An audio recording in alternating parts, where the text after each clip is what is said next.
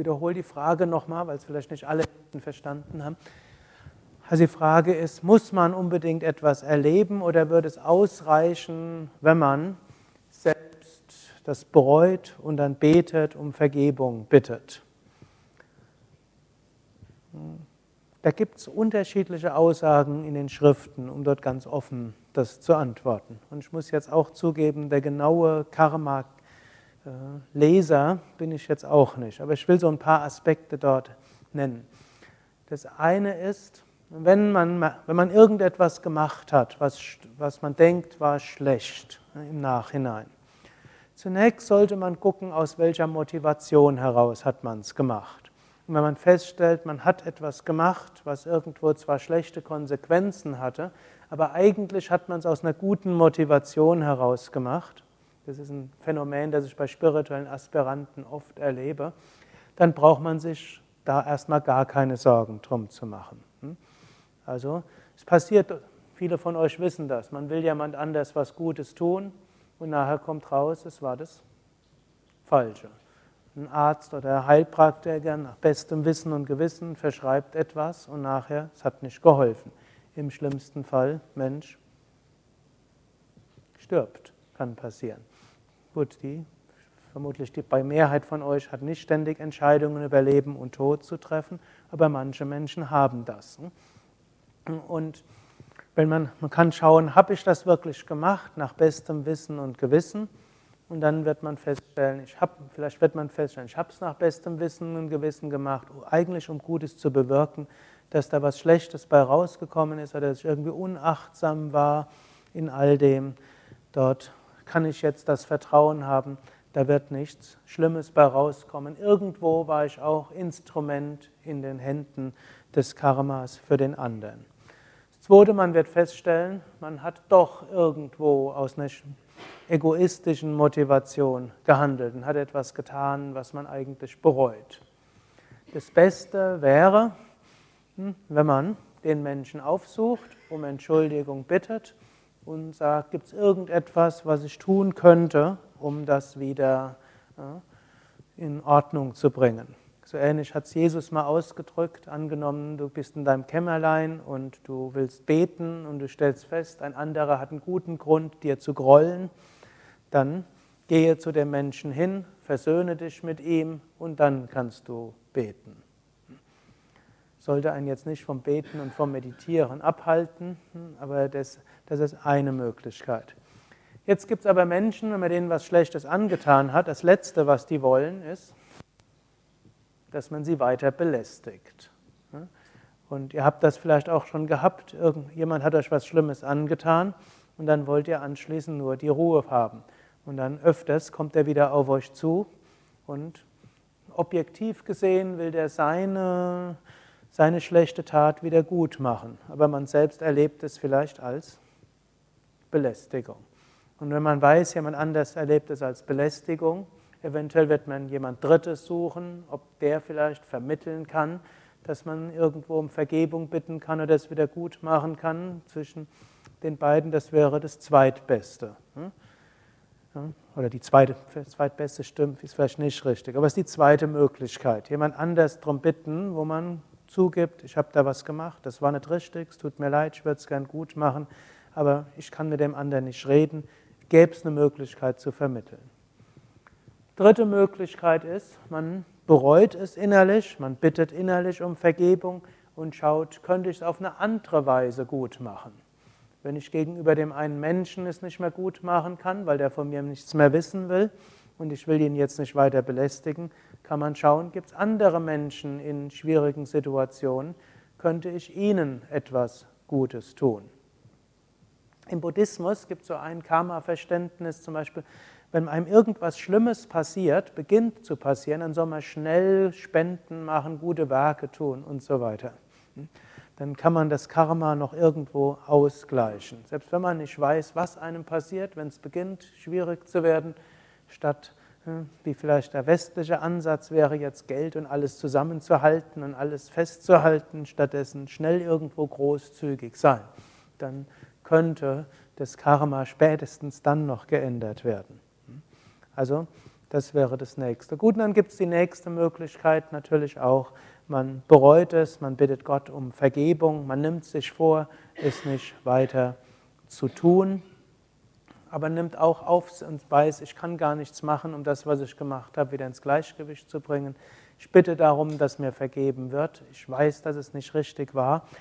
Und damit kann es schon sein, dass der Sinn des Gesetzes der Kompensation schon erfüllt ist. Denn alle diese Gesetze haben ja einen Sinn. Das Gesetz der Gedankenkraft hat auch den Sinn, dass wir lernen, unsere geistige Kräfte zu entwickeln. Der Sinn des Gesetzes der Kompensation ist, dass wir lernen, anderen Gutes zu tun, nicht aus dem Ego heraus zu handeln, sondern zu einem Gefühl von Verbundenheit kommen.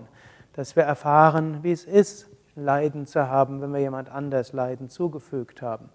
Und wenn wir tief vom Inneren her bereuen, wenn wir Mitgefühl haben und beten, dann ist der Sinn schon erfüllt und dann kann es sein, dass Äußeres nicht kommen muss. Dann kann es vielleicht etwas abgeschwächter auf uns zukommen. Viertes Gesetz ist das Gesetz der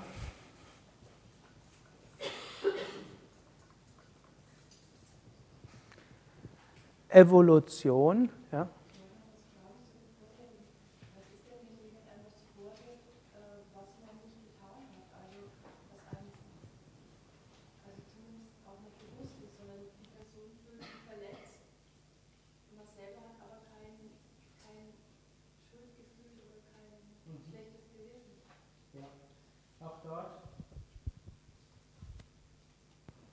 Es könnte sein, dass man in einem anderen Kontext irgendwo mal etwas nicht so Gutes gemacht hat und man ist davon gekommen, keiner hat es gemerkt und jetzt wie als eine, oder man hat selbst anderen Vorwürfen gemacht und jetzt kommt es auf einen zu. Eine Möglichkeit. Eine zweite Möglichkeit wäre eben auch das Gesetz der Evolution. Es ist einfach mal die Aufgabe, mit einer Situation konfrontiert zu werden, wo andere einem etwas Schlimmes vorwerfen. Also Menschen werden einem Dinge vorwerfen, die man nicht gemacht hat. Ich glaube, das habt ihr alle schon gemerkt. Ne? Menschen werden einem böse sein für Dinge, die man eigentlich getan hat, um anderen zu helfen. Hm?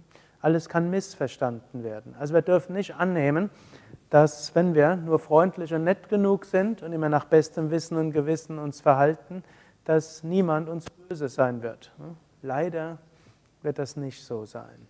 Also, dass andere Menschen uns immer nur freundlich sind, ist nicht das Hauptkriterium, ob wir uns richtig verhalten haben.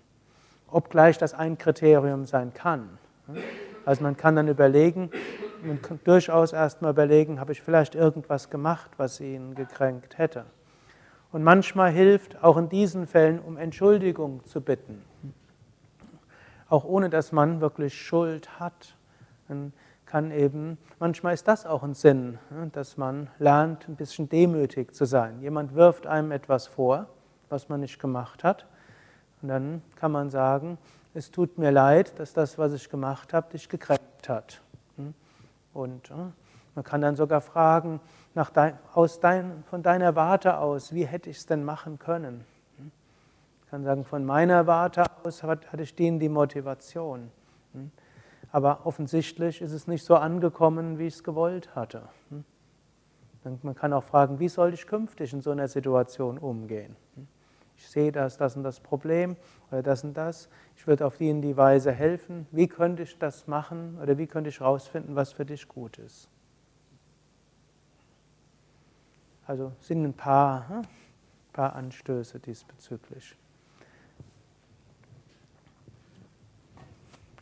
Gesetz der Evolution.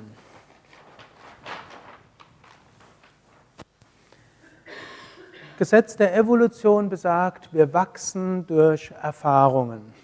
Wir wachsen nicht nur durch Meditation und durch Mantra singen, nicht nur durch Asanas und Pranayama und Schriftenstudium, auch nicht nur durch Gottesdienste oder hm, irgendwas anderem. Das ist auch mag auch, auch alles wichtig sein, je nachdem, welchen spirituellen Weg ihr geht. Aber Mensch wächst durch Erfahrungen. Und Dinge passieren uns, damit wir wachsen. Nicht alles, was uns passiert, passiert uns deshalb, weil wir was falsch gemacht haben oder etwas schlecht gemacht haben, sondern Dinge passieren, dass wir die Erfahrungen bekommen, die wir brauchen, an denen wir wachsen. Äh, ein Beispiel, äh, vielleicht nochmal, bevor ich auf Beispiel weitergehend. Es heißt, dass wir alle wichtigen menschlichen Erfahrungen mindestens einmal richtig gemacht haben müssen, bevor wir zur höchsten Verwirklichung kommen. Heißt sogar, dass bevor wir uns als Mensch inkarnieren, haben wir uns schon durch alle Tierarten inkarniert. Also jede Tierart, durch die sollen wir schon mal gewesen sein. Also wir waren alle schon mal ein Hund, eine Katze, ein Pferd, ein Marienkäfer, eine Vogelspinne, eine Laus, ein Faultier, ein hm, all das. Ob das jetzt alles so hundertprozentig wörtlich zu nehmen, ist ist eine andere Sache, denn nicht alle Tierarten gab es in jeder Zeit. Und ob es genügend Exemplare gab, dass alle Milliarden von Menschen sich dadurch inkarnieren. Gut, wie wörtlich wir das nehmen, ist eine andere Sache. Aber es heißt erstmal, äh, wir sind schon mal durch alle Tierarten irgendwo durchgegangen. Und zum Zweiten, wir müssen alle menschlichen Erfahrungen irgendwann mal machen. Und da gibt es die Erfahrung, dass jemand sich um uns kümmert. Da gibt es die Erfahrung, dass jemand unser Vertrauen verrät. Da gibt es die Erfahrung von großem Schmerz. Da gibt es die Erfahrung von Betrug in verschiedener Hinsicht. Da gibt es die Erfahrung, dass wir was ganz Großartiges bewirken können. Da gibt es die Erfahrung, dass wir uns ganz großartig engagieren und scheitern. Es gibt die Erfahrung, wir engagieren uns nur ein bisschen und es geht alles gut. Hm? Es gibt die Erfahrung, dass wir plötzlich unsere physischen Fähigkeiten verlieren aus dem heiteren Himmel heraus. Hm? Es gibt die Erfahrung, dass wir sie verloren haben und plötzlich kommt sie wieder und so weiter. Also all diese Erfahrungen helfen uns zu wachsen. Das ist wie in der Schule. Warum müssen Kinder das kleine Einmaleins lernen?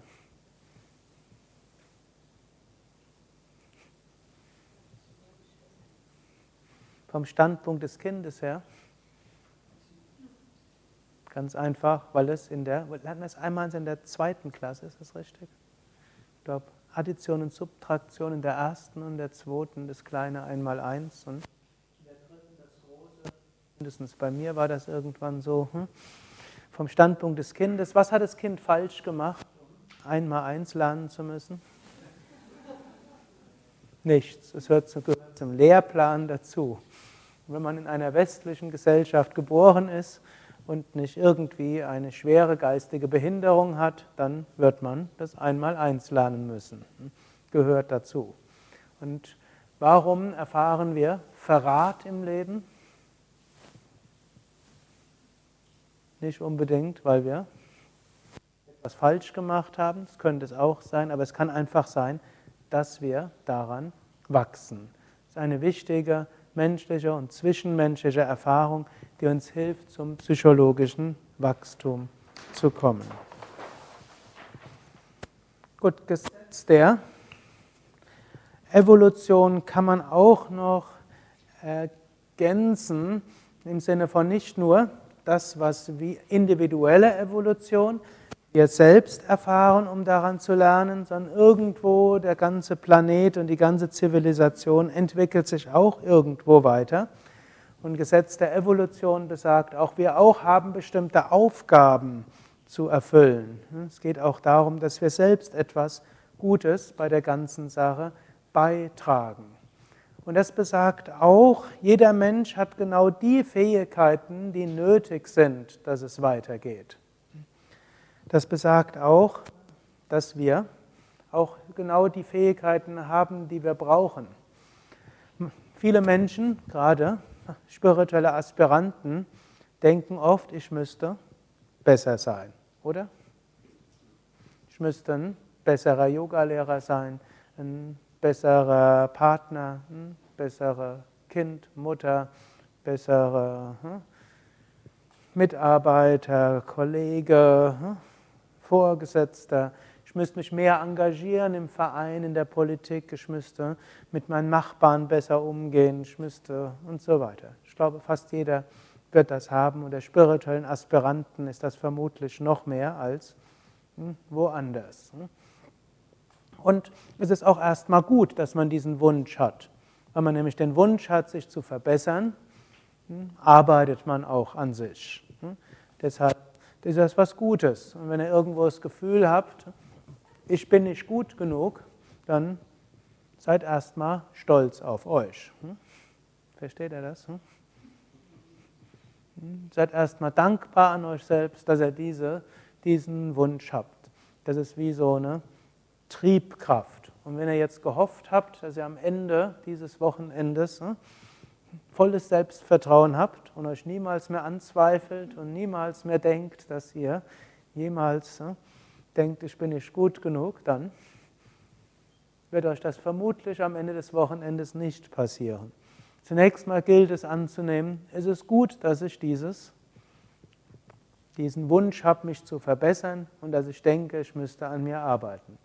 Aber dieser muss auch ergänzt werden. Wenn das das Einzige ist, dann habt, seid ihr nur ständig unter Stress und Selbstzweifel und damit ist auch niemandem gedient.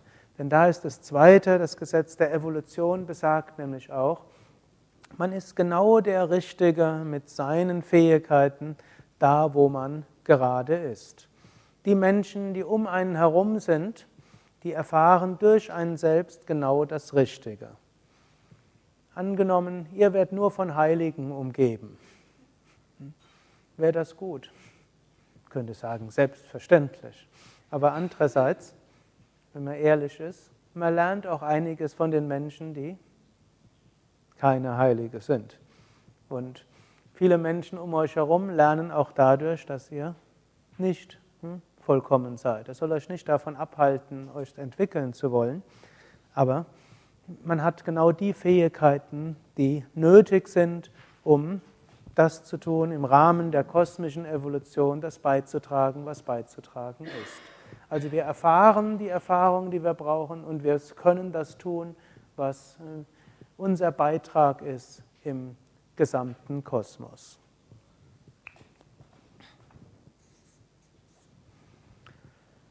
Und der fünfte Punkt ist letztlich Gnade Gottes. Gnade Gottes heißt im Wesentlichen, wenn wir uns an Gott wenden, wenn wir Gott um Hilfe bitten, wenn wir alles Gott darbringen, dann löst das die andere Ursache-Wirkungsbeziehungen auch auf. Im Sinne von, angenommen, das war ja die Frage, die vorher Svetlana hatte, angenommen, man hat was Schlimmes gemacht, man kann es nicht wieder gut machen, man hatte damals auch eine schlechte Motivation, man weiß, es war falsch. Und dann bittet man um Vergebung und wendet sich ganz an Gott. Und dann kann man über Gottes Gnade die Essenz lernen, die mit dem Karma verbunden wird. Dann kann das Karma abgemildert auf einen zukommen. Oder wenn man irgendwo feststellt, da braucht man unbedingt Hilfe, man wendet sich an Gott, dann kann es auch passieren, dass Gott die Ereignisse so abwandelt, dass sie dass wir dabei etwas zügiger etwas lernen. Das heißt nicht immer nur, dass Gott es einem einfach macht.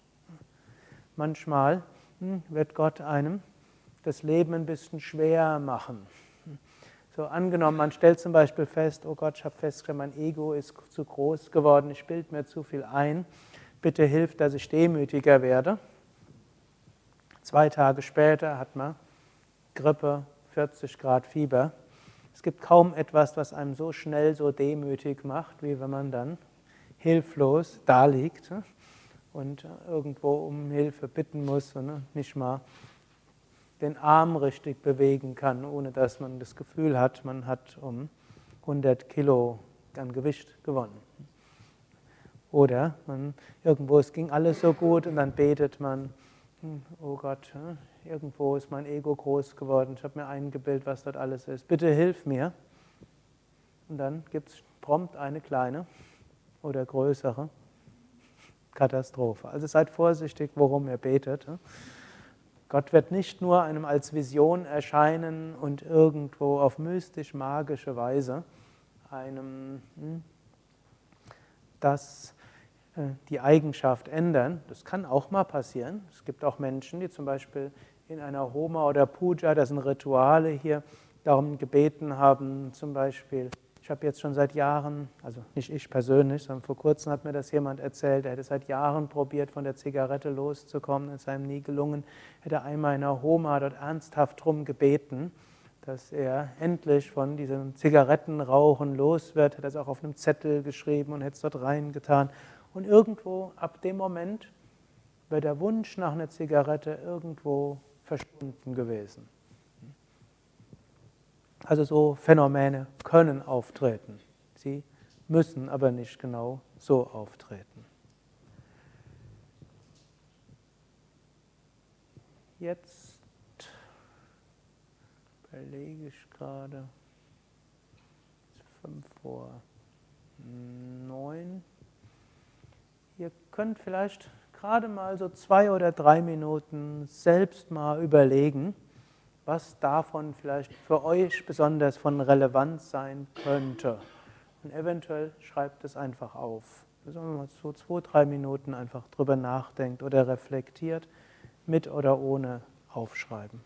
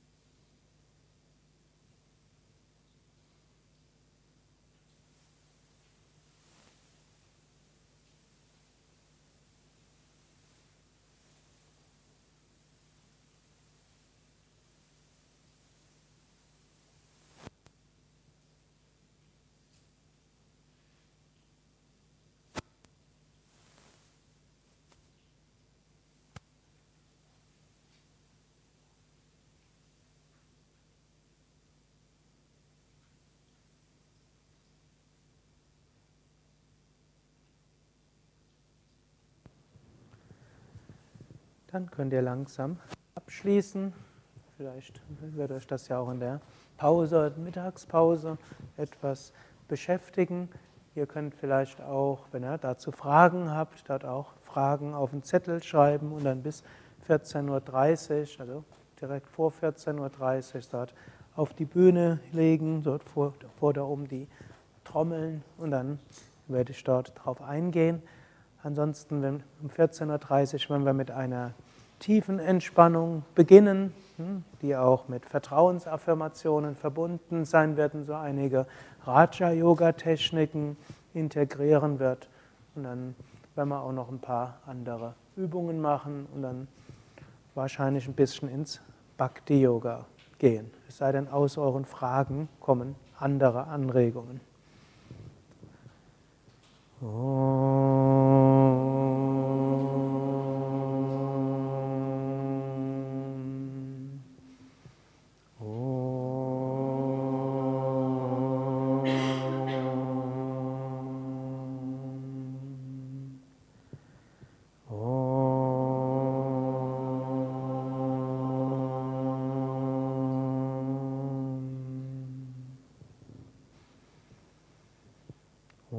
Savamangala Mangalye Shive Sarvata Sadike Sharanye Triambake Gauri Narayani Namostute Narayani Namostute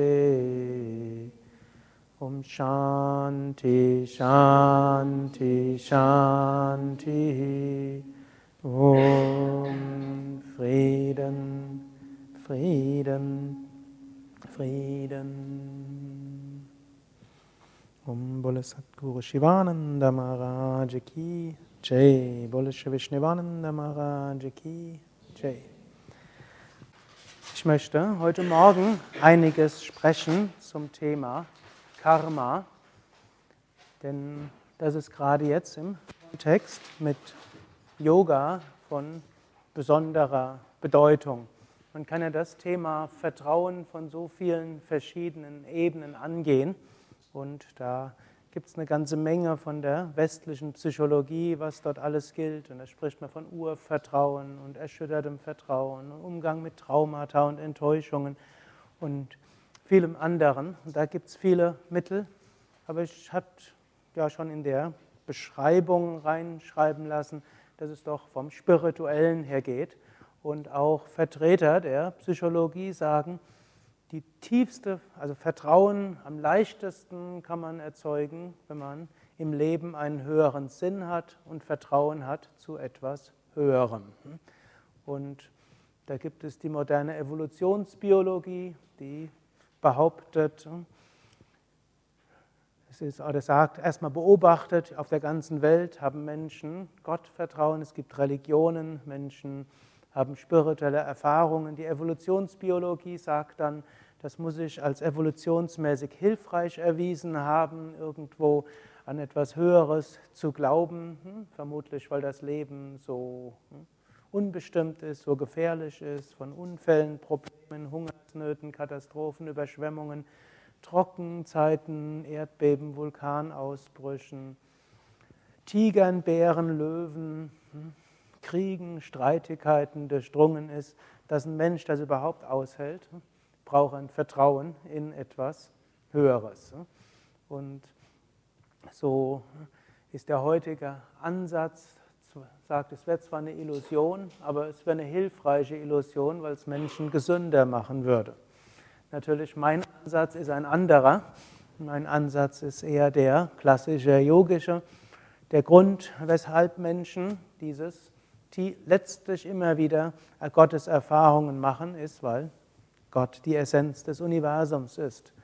Gott ist vielleicht heute als Ausdruck ein bisschen außer Mode gekommen. Er ist ein bisschen, er ist fast tabu geworden. Und man spricht heute über alles Mögliche, nur nicht über Gott. Und viele Menschen können vielleicht mit dem Begriff nicht unbedingt etwas anfangen. Und wiederum im ganzen Kontext von Gott gibt es auch wieder verschiedene Aspekte. Natürlich, es gibt fundamentalistische, fanatische Strömungen, die großes Leid in diese Welt hineinbringen. Aber es gibt eben auch andere, die helfen, dass wir hm, uns in einer tiefen Wirklichkeit verankern, die uns hilft, trotz aller Schwierigkeiten und Enttäuschungen ein tiefes Vertrauen, Liebe zu haben. Und über diese Aspekte sprechen wir natürlich. Und auch hier gibt es im Yoga auch wieder verschiedene Ansätze. Das reine Bhakti, das macht es ganz einfach. Und es heißt so schön, wer Bhakti hat, Hingabe, der braucht nicht mehr. Öffnen einfach unser Herz zu Gott und sagen, Gott, ich weiß nicht, wer du bist, was du bist. Du bist sowieso jenseits allem, was ich überhaupt mir vorstellen kann. Aber bitte zeig dich mir, lass dich, gib, dass ich deine Gegenwart spüre und auch wenn ich nicht weiß, was du mit mir anstellst, du wirst schon das Richtige wissen. Du hast das ganze Universum geschaffen, da wirst du auch in der Lage sein, die kleinen Dinge, dich auch drum zu kümmern ein Ansatz und da gibt es im Bhakti vieles, nicht nur das, sondern auch noch sehr viel mehr. Gut, und eines, was im Yoga auch dahinter steckt, ist der Begriff des Karma.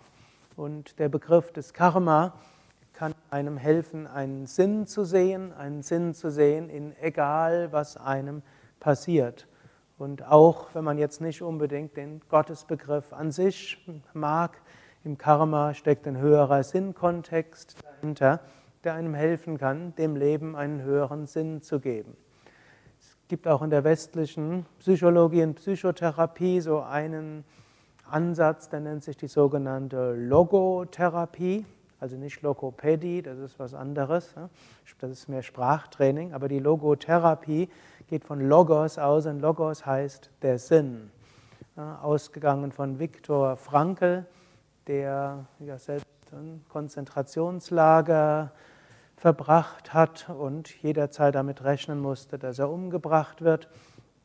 Und er hatte dort, dort schon einige Beobachtungen gemacht, dass es Menschen gibt, die auch dort irgendwo ihre Kräfte noch behalten konnten und irgendwo in dieser schlimmsten aller Menschen, also aller möglichen Erfahrungen, irgendwo äh, dort eine Fröhlichkeit weiter ausgestrahlt haben oder da immer wieder hingekommen sind in dieser schlimmsten aller Erfahrungen, Menschenliebe und Nächstenliebe beibehalten konnten und danach zügig wieder irgendwo eine Kraft bekommen haben und andere, die das eben nicht hatten. Und den hat das dann irgendwo fasziniert. Und er selbst hat so beschrieben, er hat gedacht, ich muss überleben, um nachher Menschen davon erzählen zu können dass das nie mehr passiert anschließend. Und das war dann so sein Sinn. Dieses ganze Schlimme, es muss jemand geben, der das erzählen kann. Und es muss jemand geben, der anschließend sich darum kümmert, dass das nicht mehr passiert. Das war sein Sinn, den er gesehen hat. Und das hat ihm persönlich dann irgendwo geholfen, dort durchzuhalten, alle, egal was für grässliche und schlimme Sachen er erlebt hat. Und so sagt er, wenn Menschen wissen, wofür, dann sind sie auch bereit, nahezu alles zu, äh, auf sich zu nehmen und hinten irgendwo das Licht in, hinter aller Dunkelheit zu sehen. Viktor Frankl und in seiner Tradition übrigens wurde auch gesagt, auch insbesondere diejenigen, die in seiner Tradition das weitersagen, der Wunsch nach Glück und ein glückliches Leben zu führen, würde erheblich überschätzt. Sehr viele Menschen tun nämlich sehr viel, nicht um glücklich zu sein, sondern aber Menschen streben sehr danach, ein sinnvolles Leben zu führen. Für einen Sinn sind Menschen bereit, alles zu opfern, auch ihr Leben. Ich vermute, es gäbe keine Mutter, die nicht sagen würde, wenn mein Kind in Gefahr ist, dann werde ich selbstverständlich Leben aufs Spiel setzen. Und letztlich schon allein schwanger zu werden, heißt das Leben aufs Spiel zu setzen. Heute glücklicherweise nicht mehr so viel wie früher. Früher hat ja letztlich die Hälfte der Frauen nicht die Volljährigkeit der Kinder erlebt, weil sie vorher gestorben sind. Sehr viele sind bei der Geburt und in der Schwangerschaft gestorben. Gut, und heute ein Kind auf die Welt zu setzen, heißt durchaus auch auf sein persönliche Ruhe und Entspannung erstmal zu verzichten. Natürlich, wenn das Kind dann lächelt, ist das das höchste aller Glücksgefühle. Aber Kinder lächeln nicht nur. Und irgendwann später, wenn die Kinder mal eine Psychotherapie gehen, kommen sie alle, auf, kommen sie alle darauf. Wer ist schuld, dass sie leiden? Mutter und Vater. Mhm. Logisch, oder? Wenn sie einen nicht gezeugt hätten, dann hätte man keinen physischen Körper. Also ganz sicher, Mutter und Vater sind schuld. Okay, und so viel anderes kann man auch sehen, was Menschen auf sich nehmen, um ein sinnvolles Leben zu führen. Und so ist letztlich auch das Konzept von Karma, heißt, es gibt einen höheren Sinn hinter allem. Und Karma hat Yoga sehr viele Bedeutungen. Karma heißt wörtlich einfach nur Handlung und Effekt von Handlung, Wirkung von Handlung.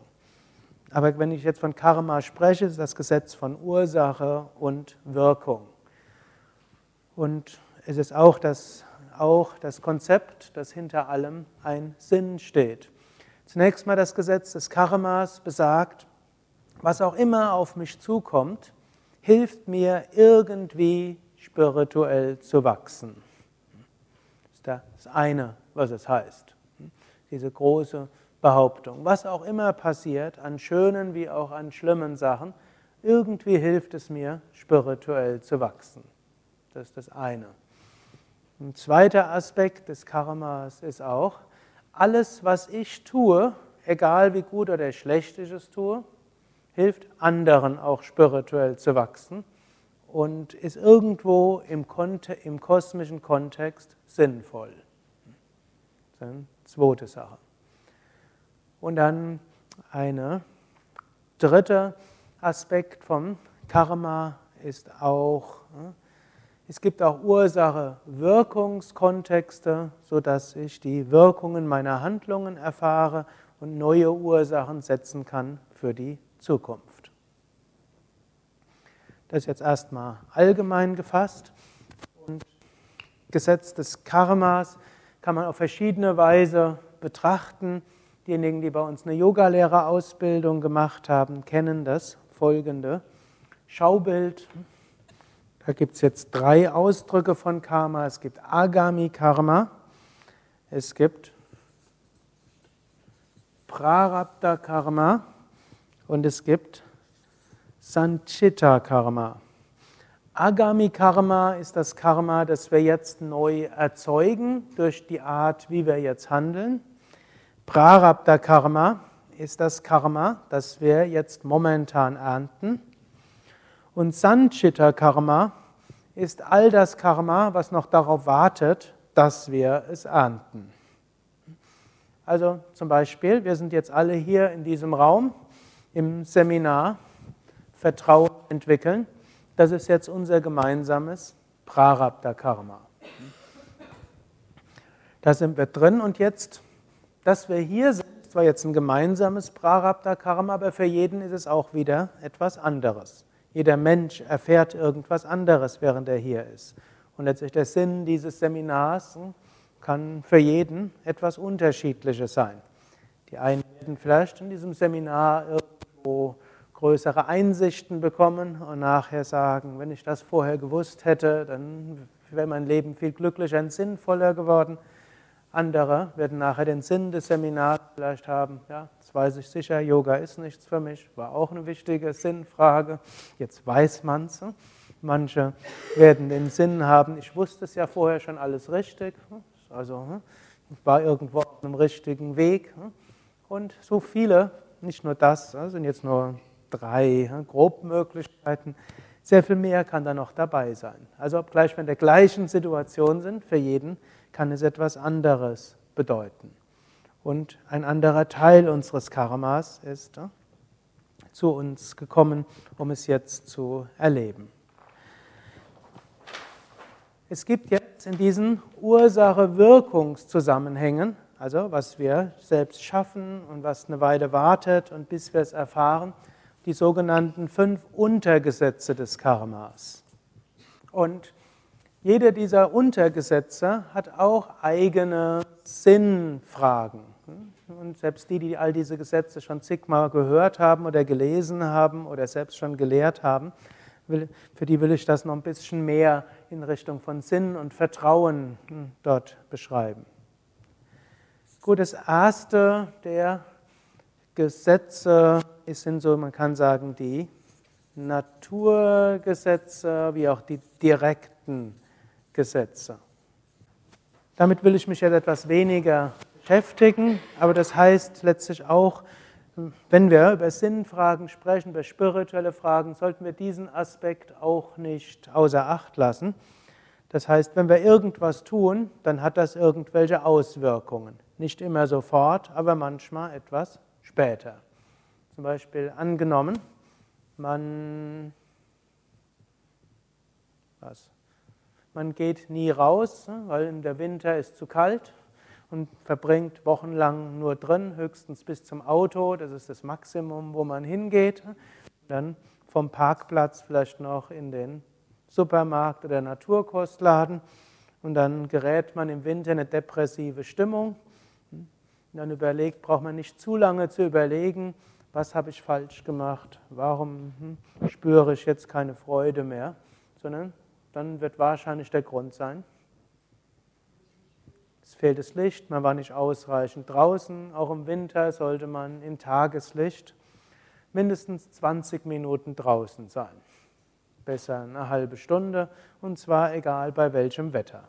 Wenn wir das nicht machen, setzen wir eine Ursache und das geht dann nicht sofort. Es ist nicht so, wenn ihr heute mal nicht rausgeht, dass ihr heute Abend notwendigerweise depressiv seid. Aber wenn man das über einen längeren Zeitraum macht, ist ein Ursache-Wirkungskontext. Oder hm, wenn man irgendwo körperlich nicht aktiv ist, führt auch zu einigen Problemen. Oder wenn man regelmäßig aus der Rolle fällt und Leute anschreit und dann die Menschen keine Lust haben, mit einem zusammenzuarbeiten, dann braucht man auch nicht überlegen, was habe ich im früheren Leben falsch gemacht, sondern man sollte vielleicht lernen, etwas anders mit Menschen umzugehen. Oder angenommen, man kommt bei der Arbeit immer zehn Minuten zu spät und manchmal auch eine halbe Stunde und wird bei jeder Beförderung übersehen, dann ist das nicht die Bösartigkeit der Vorgesetzten, sondern man muss halt ein bisschen pünktlicher kommen. Und wer nur Dienst nach Vorschrift macht und dann feststellt, andere werden einem vorgezogen, wenn es um bei Prämien geht, ist nicht die Ungerechtigkeit des Universums die Ursache oder was man vor zehn Leben vielleicht seinem Chef angetan haben muss, sondern das eigene Verhalten. Okay, das hm, ist das eine. Zweite ist das sogenannte Gesetz der Gedankenkraft. Und das besagt, woran wir denken, das ist auch eine Ursache, dass etwas passiert. Also angenommen, man denkt ständig daran, alles schief gehen, dann ist das an sich eine Kraft, die irgendwo negative Dinge zum, zur Entfaltung bringt. Jetzt müssen wir dort vorsichtig sein. Ein reines rosarote Brillendenken ist auch nicht hilfreich. Siehe zum Beispiel die ganzen Spekulanten vor ein paar Jahren, die haben auch gedacht, hm, es wird schon immer besser gehen. Und die letzten zehn Jahre haben, oder fünf Jahre haben einen Haufen Geld verdient. Es wird immer weitergehen. Und hm, ein bisschen Nachdenken hätte einem schon gesagt, es kann so nicht weitergehen. Also manchmal ein bisschen Misstrauen ist auch gut, aber wir können mit Gedankenkraft einiges Positives erzeugen. Und so hm, ist das ein Gesetz. Ein drittes Gesetz, und das ist jetzt hier in unserem Kontext wichtiger. Drittes, viertes und fünftes sind besonders wichtig. Das dritte Gesetz ist das Gesetz der Kompensation. Das Gesetz der Kompensation besagt, wenn man jemand anderem etwas mit schlechter Motivation etwas angetan hat, dann kommt das auf einen selbst wieder zurück. Also nimm mal an, man will gerne mehr Geld haben und betrügt jemand anders. Dann ist das, besagt das Gesetz der Kompensation, dass anschließend einem das Geld irgendwie wieder weggenommen wird. Oder angenommen, man hintergeht jemandem, um die betriebliche Beförderung zu kriegen, schwärzt jemand anderen an, dann hat das als Konsequenz das Gleiche wird einem auch geschehen. Das gilt so auch als die goldene Regel, was du nicht willst, dass man dir tut, das füg auch keinem anderen zu. Was hat das jetzt mit Vertrauen zu tun? Vertrauen in vielerlei Hinsicht. Das erste Art von Vertrauen, kann man sagen, ist, wenn jemand anders mir etwas Schlechtes antut, dann, ich muss dem dann nichts Schlechtes antun, nein, sondern irgendwie, dem, wenn er das wirklich aus schlechter Motivation gemacht hat, dann wird ihm da irgendwo das Karma das irgendwann zeigen. Mit anderen Worten, ich selbst muss jetzt nicht unbedingt tätig werden, um ihm die Lektion zu erteilen. Das Alte Testament hat ja manchmal eine etwas radikalere Ausdrucksweise. Dort heißt es, mein ist die Rache, spricht der Herr. Das ist jetzt äh, vielleicht eine heute glücklicherweise aus der Mode gekommene Ausdrucksweise, aber es besagt, irgendwo das Gleiche. Wenn uns jemand wirklich was Schlimmes angetan hat, sagt dieses Karma, dann wird er oder sie irgendwann die Konsequenzen haben. Wir brauchen uns nicht darum zu kümmern. Es ist nicht unsere Aufgabe. Es gibt so etwas wie ausgleichende Gerechtigkeit. Nicht in diesem Leben. Du hast dort recht. Langfristig klappt es nur über, wenn wir das Ganze sehen, über mehrere Leben. Wir merken es oft gar nicht. Manchmal kann man es aber beobachten, manchmal kann man es auch bei sich selbst beobachten. Man hat irgendwie mal im kleineren irgendwas gemacht und dann stellt man vielleicht fest, schon am nächsten Tag kommt die Quittung. Je ethischer man sich verhält im Allgemeinen, umso schneller übrigens wirken diese Ursache-Wirkungskontexte, wenn man sie mal im Kleinen nicht beachtet. Also, Gesetz der Kompensation besagt hier, was auch immer anderen, also auch immer Menschen tun, Gutes wie auch Schlechtes, wenn sie sich damit identifiziert, identifizieren, dann entsprechend ihrer Motivation entsteht dann daraus ein Karma. Was übrigens auch heißt, dass wir uns durchaus darum kümmern sollten, dass andere uns nichts Schlechtes antun. Aber nicht aus der, aus der Angst heraus, oh, was passiert, wenn jetzt mein Geld weggenommen wird, sondern aus Fürsorge für den anderen, dass er sich kein schlechtes Karma schafft.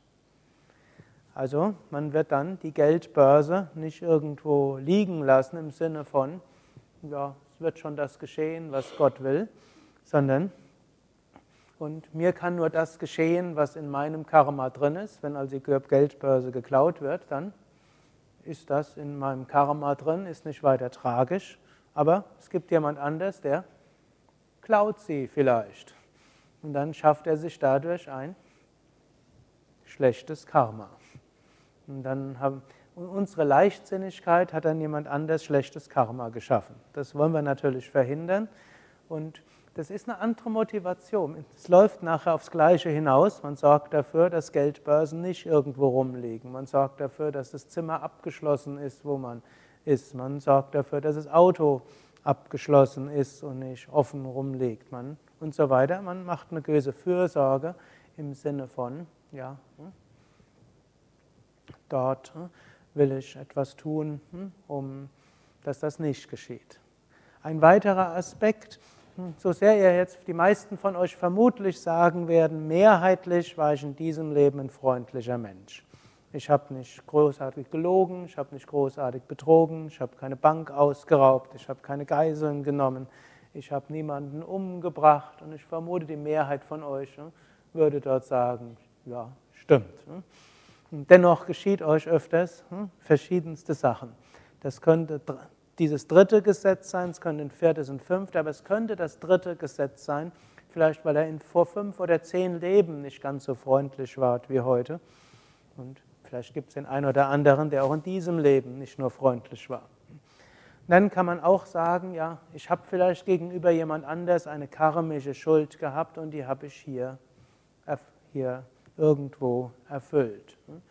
Swami Shivananda hat irgendwann mal gesagt, es gab irgendwie der Kassenwart des Ashrams ist, hat die Kasse mitgenommen und ist verschwunden, hat also den Ashram einen größeren Geldbetrag betrogen und der war durchaus so, der Ashram ist ja immer irgendwo an der Grenze der Zahlungsunfähigkeit gewesen und oft nur auf der Großzügigkeit von irgendwelchen Händlern hat er funktioniert.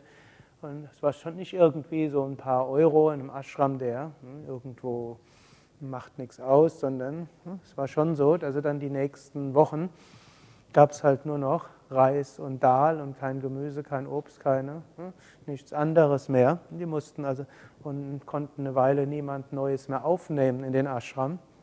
Also schon größere Probleme und irgendjemand musste zu den Händlern gehen und sagen, können uns noch ein paar Wochen Kredit geben. Dann hat er nur gemeint, hm, wir müssen ihm irgendwas geschuldet haben. Hm, aus einem früheren Leben. Hm? er hätte doch darum bitten können, dann hätten wir schauen können, ob wir es ihm so zurückzahlen können, ohne dass er sich schlechtes Karma neu anhäuft.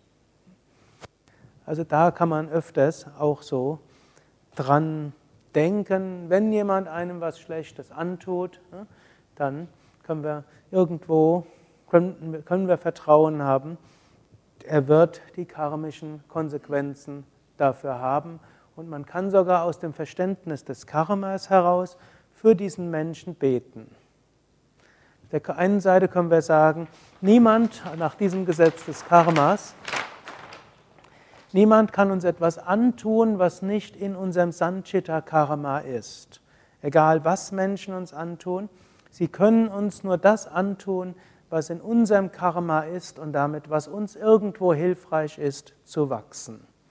Und da gilt nicht nur das Gesetz der Kompensation und auch das Gesetz der Evolution. Nicht alles Schlimme, was uns kommt, ist deshalb, weil wir was Schlimmes gemacht haben. Da komme ich gleich nochmal drauf zu sprechen. Aber alles, was auf uns zukommt, irgendwo ist es in unserem Karma drin. Es kann uns nichts passieren, was nicht irgendwo in unserem Karma drin ist, egal wie schlimm ein Mensch ist. In irgendeiner Form ist er auch ein Instrument in den Händen des Karma, sodass wir daran wachsen können.